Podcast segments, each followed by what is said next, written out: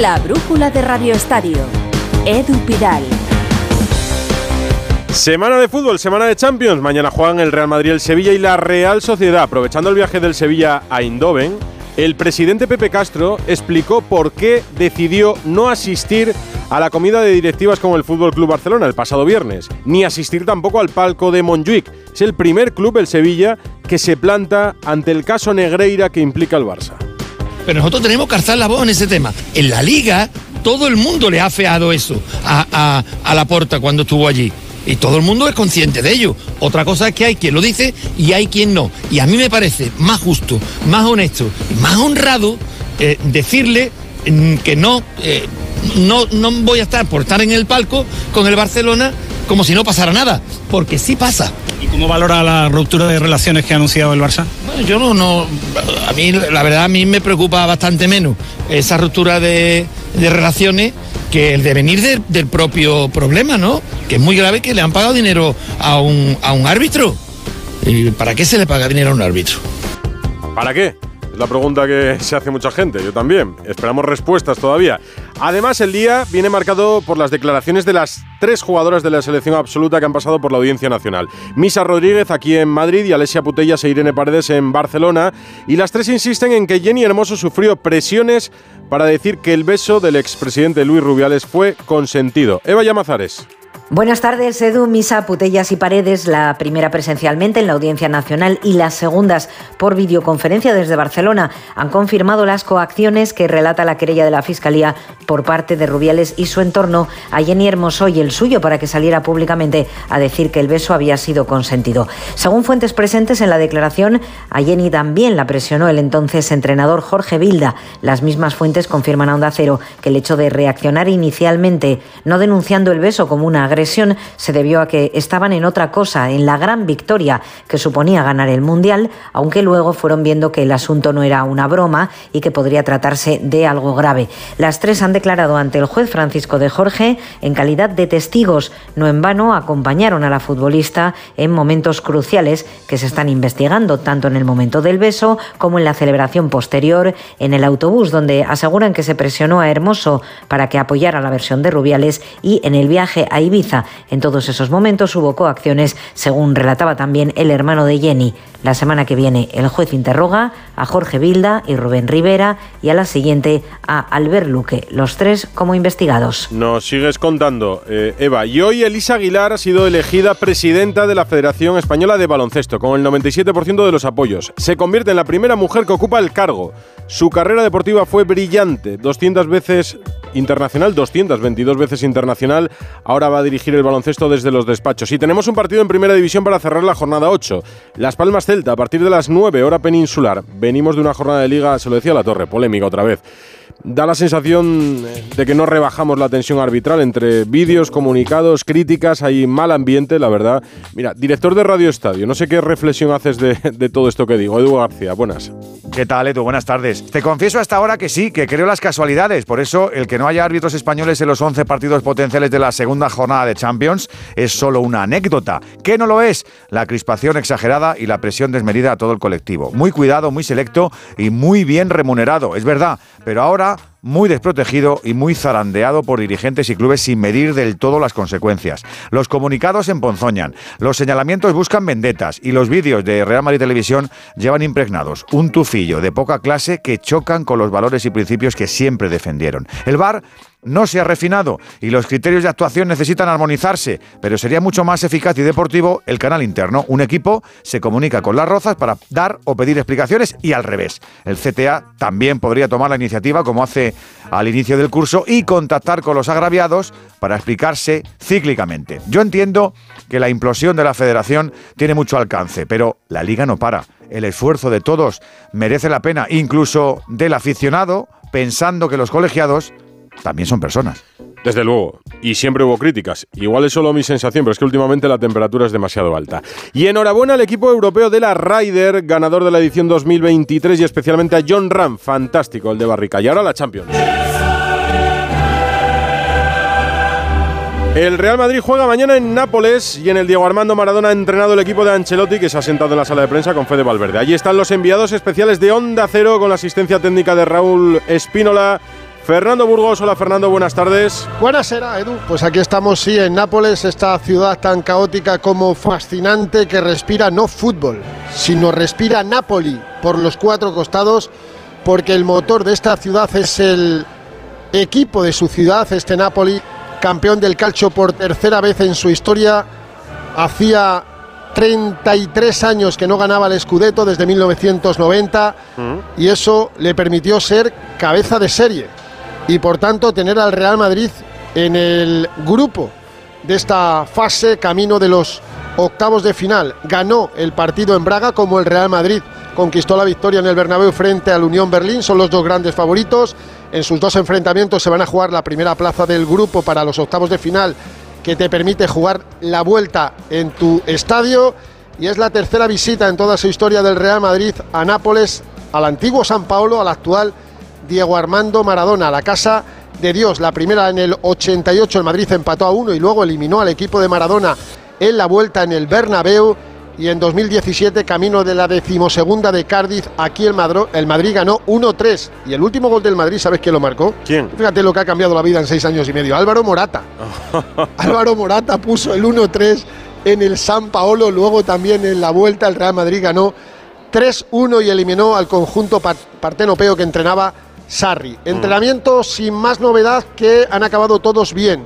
Los 21 que viajaron y Ancelotti ha tenido que tirar de dos juveniles que mañana van a jugar en la Joke League, el equipo de Álvaro Arbeloa, Jacobo Ramón, un central, no Pablo Ramón, que está en el Mirandés, Jacobo Ramón, y Gonzalo García, el delantero extremo, porque Ancelotti ha hecho un partidillo de entrenamiento. Y me preguntarás, ¿lo habéis visto? Pues no, no, no, nos dejan verlo, no. nos dejan verlo. Bueno, sí, algo hemos visto, no te voy a engañar. Ha alternado Petos eh, en dos onces, en uno han jugado no te va a dar ninguna pista, porque no da ninguna pista. Lunin, Carvajal, Álvaro Carrillo, Nacho Fran. De aquí van a jugar dos, Carvajal y Nacho. Medio campo, Camavinga, Valverde, Ceballos y Modric. De aquí van a jugar otros dos, Camavinga y Valverde. Y arriba José Luis Vinicius. De aquí va a jugar Vinicius. Y en el otro equipo, Kepa, que va a ser el titular, Lucas Vázquez, Jacobo, Rudiger, Mendy, es posible que jueguen Rudiger y Mendy, Chuamení, Bellingham, Cross, Chuamení, Bellingham titulares y arriba Gonzalo, Brahim y Rodrigo con Rodrigo de titular. En consecuencia, Kepa en portería, Carvajal, Rudiger, Nacho, Mendy, Chuamení, Camavinga, Valverde, Bellingham, Rodrigo y Vinicius. Si se cumple esto que te cuento yo, Modric y Cross volverían a ser suplentes juntos.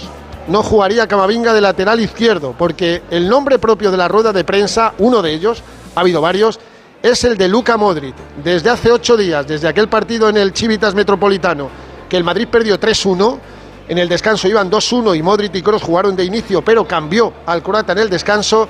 Ni contra Las Palmas ni contra el Girona, Modric ha jugado un solo minuto. ¿Hay caso Modric? Ancelotti responde que es solo una decisión técnica, pero dice más cosas simplemente porque la competencia en el medio campo es muy alta y a veces a alguno puede pasar que se quedan en el banquillo. No, no tenemos ningún problema con él, él no tiene problema con nosotros. Yo le tengo un gran respeto como jugador como persona, pero a veces tengo que tomar decisiones que, son, que costan mucho a todos y también a mí. Por supuesto que le debe costar dejar en el banquillo dos partidos consecutivos sin darle un solo minuto a Luca Modric, porque es una leyenda, pero camino de los 39, tiene 38 desde hace un mes. Pues sí, tiene 38 años y un mes Luca Modric. Y en cuanto al equipo que te contaba yo, dice Ancelotti que va a tener la base de lo de Girona porque le gustó mucho cómo defendió el equipo y le pregunté si tenía dudas y responde como lo que es Ancelotti, un torero. obviamente hay dudas en este partido, eh, esto es normal, mucho más para vosotros que para mí. Para mí todo es bastante claro, por suerte. La base, en el sentido que como actitud del equipo, el hecho que lo hemos, hemos defendido bien, aparte de los primeros cinco minutos, y, y creo que para nosotros siempre, en cada partido, la cosa más importante es defender bien porque si la portería se queda, se queda a cero, hay más probabilidad de ganar que de perder. Como se ha demostrado frente a Las Palmas en el Bernabéu 2-0 y en Montilivi ante el antiguo líder 0-3. Dos partidos donde Kepa no ha encajado goles, no han tenido muchas ocasiones los equipos rivales y eso es lo que quiere mañana Ancelotti, aunque en Gerona contra el equipo gironí La mm, gran sorpresa fue Camavinga lateral izquierdo. Pues nos sorprendió a todos, más teniendo sanos tanto a Mendy como a Fran García. Pero ¿es una opción para el futuro o el presente que Camavinga juegue de manera regular a Ancelotti?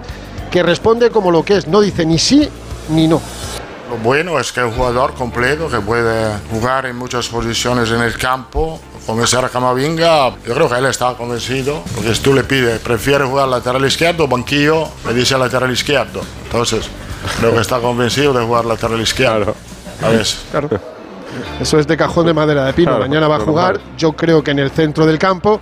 A esta hora no está confirmada mañana la presencia del presidente del Real Madrid en el palco del Diego Armando Maradona. Va a depender de su agenda. Ya sabes, con su avión Mm. privado se puede desplazar donde quiera. Hay comida de directivas a la una de la tarde. No sabemos si va a estar Florentino Pérez. Sí sabemos que el árbitro será Clemán Torpán, el árbitro de la decimocuarta sí, en el 22 en San Denis, que se va a llenar eh, el antiguo San Paolo y que habrá aproximadamente 2.000 madridistas. El Madrid quiere seguir la racha aquí en el sur de Italia, no perder contra el Nápoles. En Nápoles tenéis a un buen anfitrión, nuestro corresponsal en Italia, que se ha ido hasta allí para ver el partido y para contárnoslo mañana. ¿Cómo está el rival del Real Madrid? Mario Gago. Hola, Mario.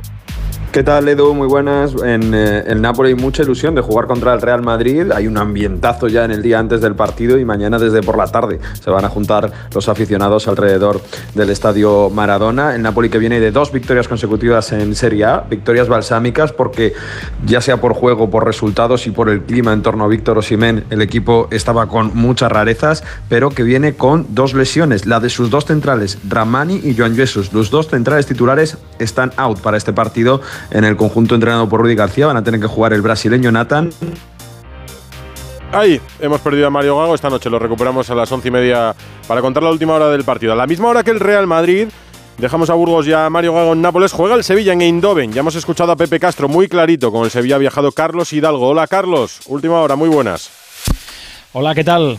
Muy buenas tardes. Pues acaba de terminar el entrenamiento del Sevilla en el PSV Stadium. Recordemos que Mendilibar cuenta con la baja de última hora de la Mela por unos problemas en el cuádriceps, además de Nianzú, Janusay y Marcao. Han vuelto en Nesiri y Oliver Torres, han viajado, han estado entrenando eh, después de la lesión que les impidió estar en el último partido, aunque ha dicho el técnico que el marroquí, que Youssef Nesiri, eh, no está al 100% y que todo depende de cómo esté al finalizar la sesión de hoy, así que de momento lo dejamos en duda. El Sevilla empezó esta fase de grupos eh, con el Lens con un empate y si quiere pelear para ser segundo, porque la primera plaza parece que la quiere en propiedad el Arsenal, tiene que ganar mañana a un PSV que en su liga lleva 7 victorias en 7 partidos, 23 goles a favor y 2 en contra. Dice Mendilibar que el Sevilla ahora es mejor que cuando comenzó esta fase de grupos de Liga de Campeones hace dos semanas. Creo que hemos cogido más seguridad, creo que defendemos más arriba de lo que defendimos ese partido.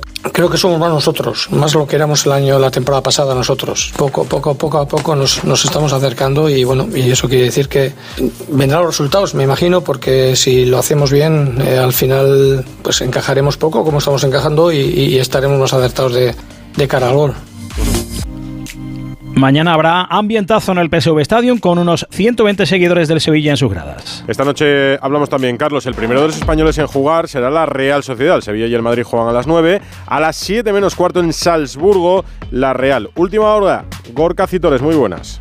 Hola Edu, una Real que ha llegado ya a Salzburgo, está en su hotel de concentración, ha entrenado esta mañana en Zubieta antes de salir y simplemente esta tarde en el Red Bull Arena lo ha inspeccionado el terreno de juego donde va a jugar mañana a partir de las 7 menos cuarto frente al Salzburgo, líder de su grupo tras su victoria en la primera jornada por 0 goles a 2 ante el Benfica. Ha llegado la Real Sociedad con las bajas en la convocatoria de Orzola y de Tierney lesionados y la vuelta de Zakarian tras superar el COVID ante un Salzburgo que podía parecer eh, la cenicienta del grupo, pero que es un auténtico equipazo como reconocía hoy Manuel. Un equipo que presiona arriba. Es súper, súper complicado salir de, de la presión de, que hace este equipo. Creo que es un equipo con mucho dinamismo. Y ya te digo, es un equipo que me encanta porque tiene muchas similitudes a, a nuestro equipo. Eh, va a ser un partido complicadísimo.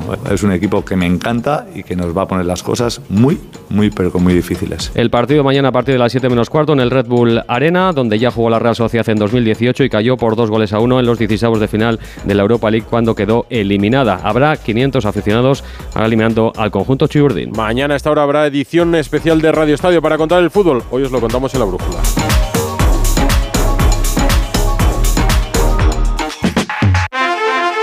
El seguro de hogar de línea directa ahora también se ocupa de todo lo importante en caso de que ocupen tu vivienda, para que siempre estés tranquilo cuando no estás en casa. Asistencia jurídica, gastos legales, rehabilitación de tu vivienda. Cámbiate y te bajamos el precio, sí o sí. Despreocúpate. Llama o ven directo a lineadirecta.com. El valor de ser directo.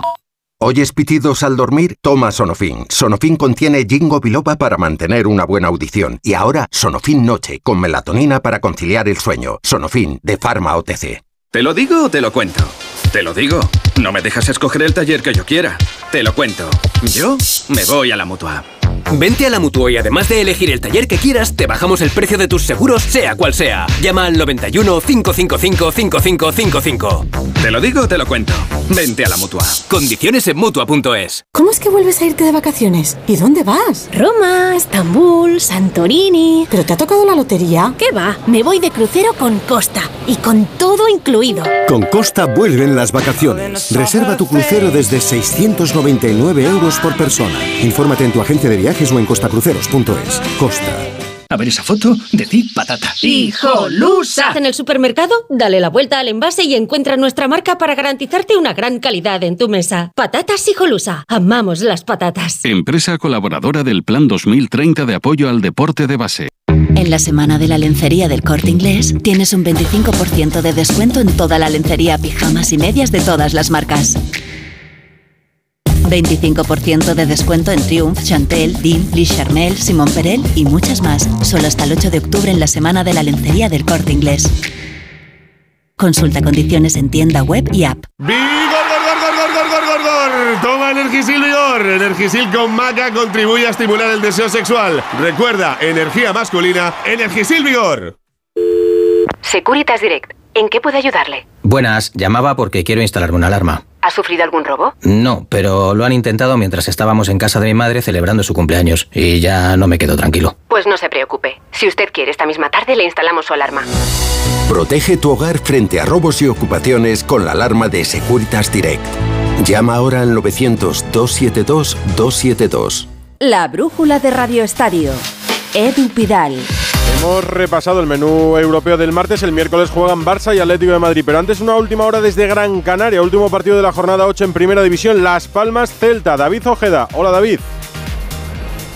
¿Qué tal, Edu? Muy buenas. Pues sí, se retiran en este preciso momento a vestuarios Unión Deportiva de Las Palmas y Celta para este partido que va a decidir quién cierra esta octava jornada en puestos de descenso, igualados a cinco puntos. El Celta ahora mismo por averaje fuera de esos puestos y con una novedad importante en cada equipo. Se esperaba un duelo de futbolistas de la casa, de la cantera, formados y líderes de sus equipos.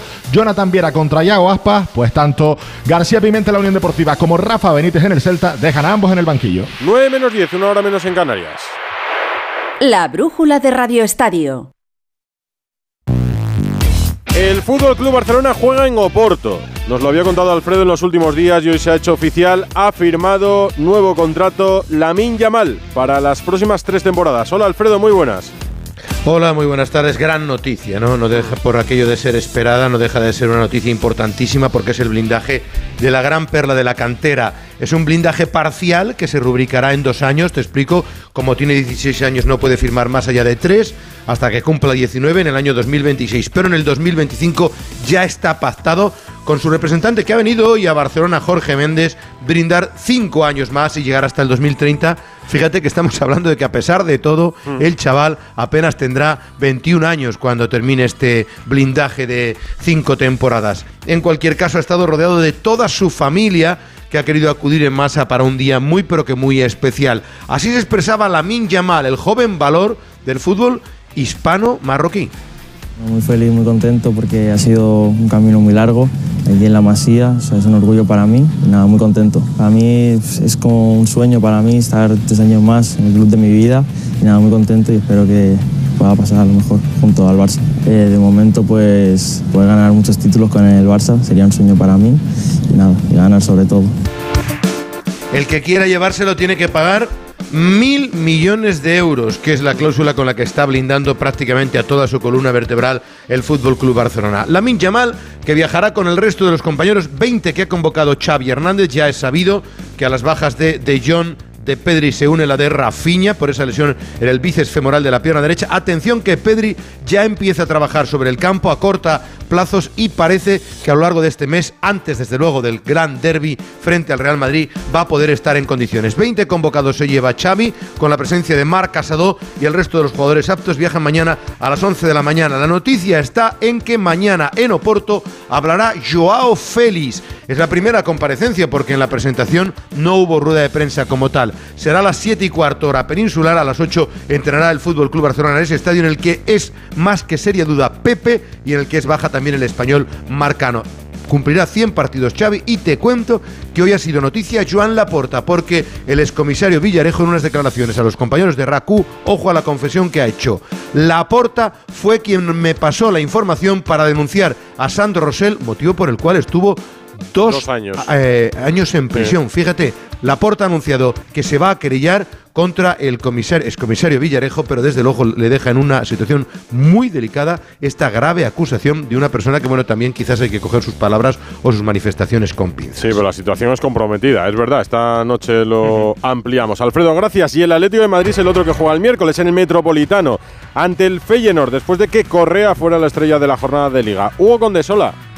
¿Qué tal, Edu? Muy buena, sí, sin ninguna duda. Fue la gran estrella. Además, venía de esa duda porque sufrió el, pasado domingo en el derby un esguince en la rodilla. No pudo jugar en Pamplona y ayer fue titular, hizo dos goles y casi dio una asistencia porque la genialidad en el taconazo en el gol de Molina no es la asistencia, pero casi, casi. Ha habido dudas, ya sabes, con el tema de la lesión, sobre todo externas, porque dentro del Atlético Madrid no tienen ninguna. Y si no, escucha a Correa Simeone.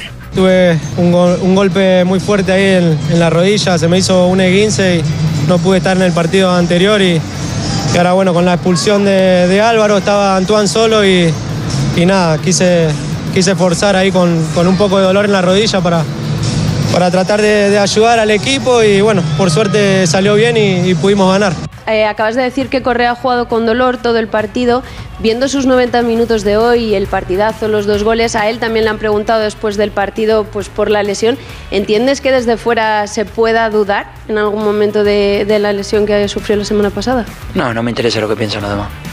Veremos si el miércoles es titular, Edu, porque ya recupera el Atlético de Madrid a Morata. Hay que estar pendientes también de Stefan Savic, que podría estar para el partido. Y en el Atlético de Madrid, sobre todo, el foco está en los aficionados del Feyenoord, que sabes que no son precisamente tranquilitos y que van a venir en torno a unos 500 para estar en ese partido del próximo Va a miércoles. ser una gran semana europea. Ha sido un fin de semana con un poco de todo. Un fin de semana con muchos temas para construir un buen guion en la película de Paco Reyes. ¿Cómo vivirás, Johnny?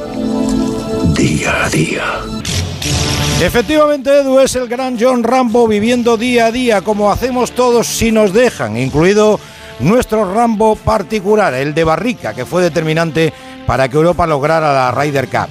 Para esta jornada, la verdad que se me han apelotonado un montón de películas que se me han venido a la mente, como Los blancos no la saben meter. En este caso supieron hacerlo. En fútbol, tres al líder, al Girona, y en baloncesto, ganando el clásico. Y eso que no estaba Tavares, que la suele meter con facilidad. Y eso a día de hoy tiene mucho mérito. La joya del Nilo donde podrían entrar muchos jugadores de esta liga, pero he querido concretar en dos jóvenes, Bellingham y Yamal, determinantes en el juego y en los triunfos de Madrid y Barcelona. Este muerto está muy vivo, personificado en Ángel Correa, que ha pasado en cinco días de ser el tuit más sonado a ser el héroe de la remontada rojiblanca ante el Cádiz. Aunque bien lo podríamos aplicar al Granada, que estaba muerto al descanso en Almería, donde perdía 3-0 y terminó resucitando en la segunda y empatando a 3. Algo pasa con Meri, o mejor dicho, con Luka Modric, que no termina de encajar en el 11 de Ancelotti y el mercado invernal está a la vuelta de la esquina. Medias de seda es lo que hubiera deseado el protagonista de Mendizorroza, el portero de Osasuna, Sergio Herrera, que fue el mejor, pero tuvo que dejar el campo porque las medias le apretaban más de la taleilla de un torero. Puños de asfalto son los que tienen el mexicano Canelo Álvarez, que retuvo sus cuatro cinturones mundiales ante el invicto Charlo y se consagra como el mejor del momento libra por libra. 55 días en Pekín no lleva a Carlos Alcaraz, pero tiene pinta que le quedan unos cuantos para llegar a la final. Y termino con nuestros moteros Acosta y Masia, que lideran Moto 2 y Moto 3, y con el madrileño Jorge Martín, a tres puntos del liderato de MotoGP, y es que Martinator está indestructible. Sayonara, baby. La película del fin de semana que ha tenido de todo y tiene más noticias, más fútbol, más goles. Alberto Fernández, hola. Hola Edu, ¿qué tal? Muy buenas. Pues mira, el Deportivo Alavés que va a recurrir la tarjeta roja que vio Antonio Blanco ante Osasuna. En Almería se van a lamentar entre 3 y 6 meses por la baja de Luis Suárez, que se lesionó el otro día contra el, contra el Granada después de hacer un hat-trick. En segunda comienza la jornada a las 9. El español recibe al Racing de Ferrol si gana se pone segundo y tenemos nuevo líder, el Leganés, que no lo era desde 2016. Un nuevo tropiezo judicial para la Federación Española de Fútbol. Rafa Fernández. Hola Edu, ¿qué tal? Varapalo judicial, uno más para la Real Federación Española de Fútbol, el que se ha conocido hoy porque la Audiencia Provincial de Madrid ha desestimado los recursos que hacen que la Federación tenga que abonar al Grupo Mediapro 2,1 millones de euros por la sentencia de sobre la adjudicación del VAR que se produjo en 2019. Otro palo en el cual también está involucrado Tomás González Cueto, el cerebro del rubialismo que permanece dentro de la Federación y que ha sido a través de su bufete GC Legal quien ha llevado este nuevo caso y otra derrota más para este hombre que ha conseguido facturar muchos millones de euros durante la etapa de Luis Rubiales. Pero permanece tanto él como su hija, que también entraba con él en un claro caso de nepotismo dentro de la Real Federación Española de Fútbol. Hay que apuntar que hay mucho nerviosismo dentro de la Casa de la Ciudad de las Rozas, que los despidos, el último, el del director de comunicación que conocíamos el viernes, han generado también mucha tensión y en una semana en la que tenemos que esperar a la lista de Luis de la Fuente y ver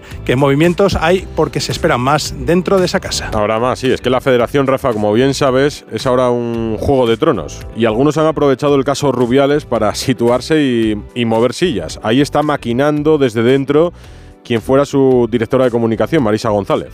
Otros siguen cobrando cantidades ingentes de dinero, a pesar de no tener competencias o funciones definidas, así que la federación sigue siendo un caos, al que nadie consigue ponerle orden. De momento, ahí sigue Albert Luque, que viajó a Ibiza a presionar a Jenny Hermoso. Ahí sigue Luque, con un contrato blindado por Rubiales. Pero a nadie parece importarle, al menos de momento. Hubo baloncesto, Elisa Aguilar hablará en Radio Estadio Noche como nueva presidenta de la federación y los lunes los despide Ana Rodríguez. La primera de la semana.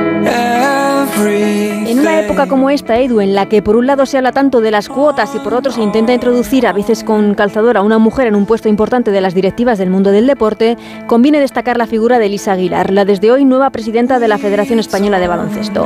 Elisa ha sido una de las grandes jugadoras de baloncesto de nuestro país, coleccionista de medallas en europeos y también un bronce mundial, una de las 15 jugadoras españolas que han pasado por la mejor liga del mundo, la estadounidense. Desde 2016, directora de competiciones de la Federación, licenciada en económicas por la Universidad George Washington, máster en gestión deportiva, máster en coaching deportivo, además de ser entrenadora superior de baloncesto. Ahí es nada. Nadie mejor que ella para ser la primera mujer en la historia al frente de una federación de baloncesto en nuestro país. Nadie mejor que ella para ser la primera mujer en la historia al frente de una de las grandes federaciones del deporte español. Nadie mejor que ella para hablar de orgullo y de igualdad en la sociedad. Simplemente Elisa Aguilar. Nadie mejor que ella. Pues no es una sorpresa, una persona preparada que llega para presidir una federación. No habrá nadie que se no sé, que, que, se presente para presidir la de fútbol y que esté preparado. ¿Alguien que no sea Rubiales?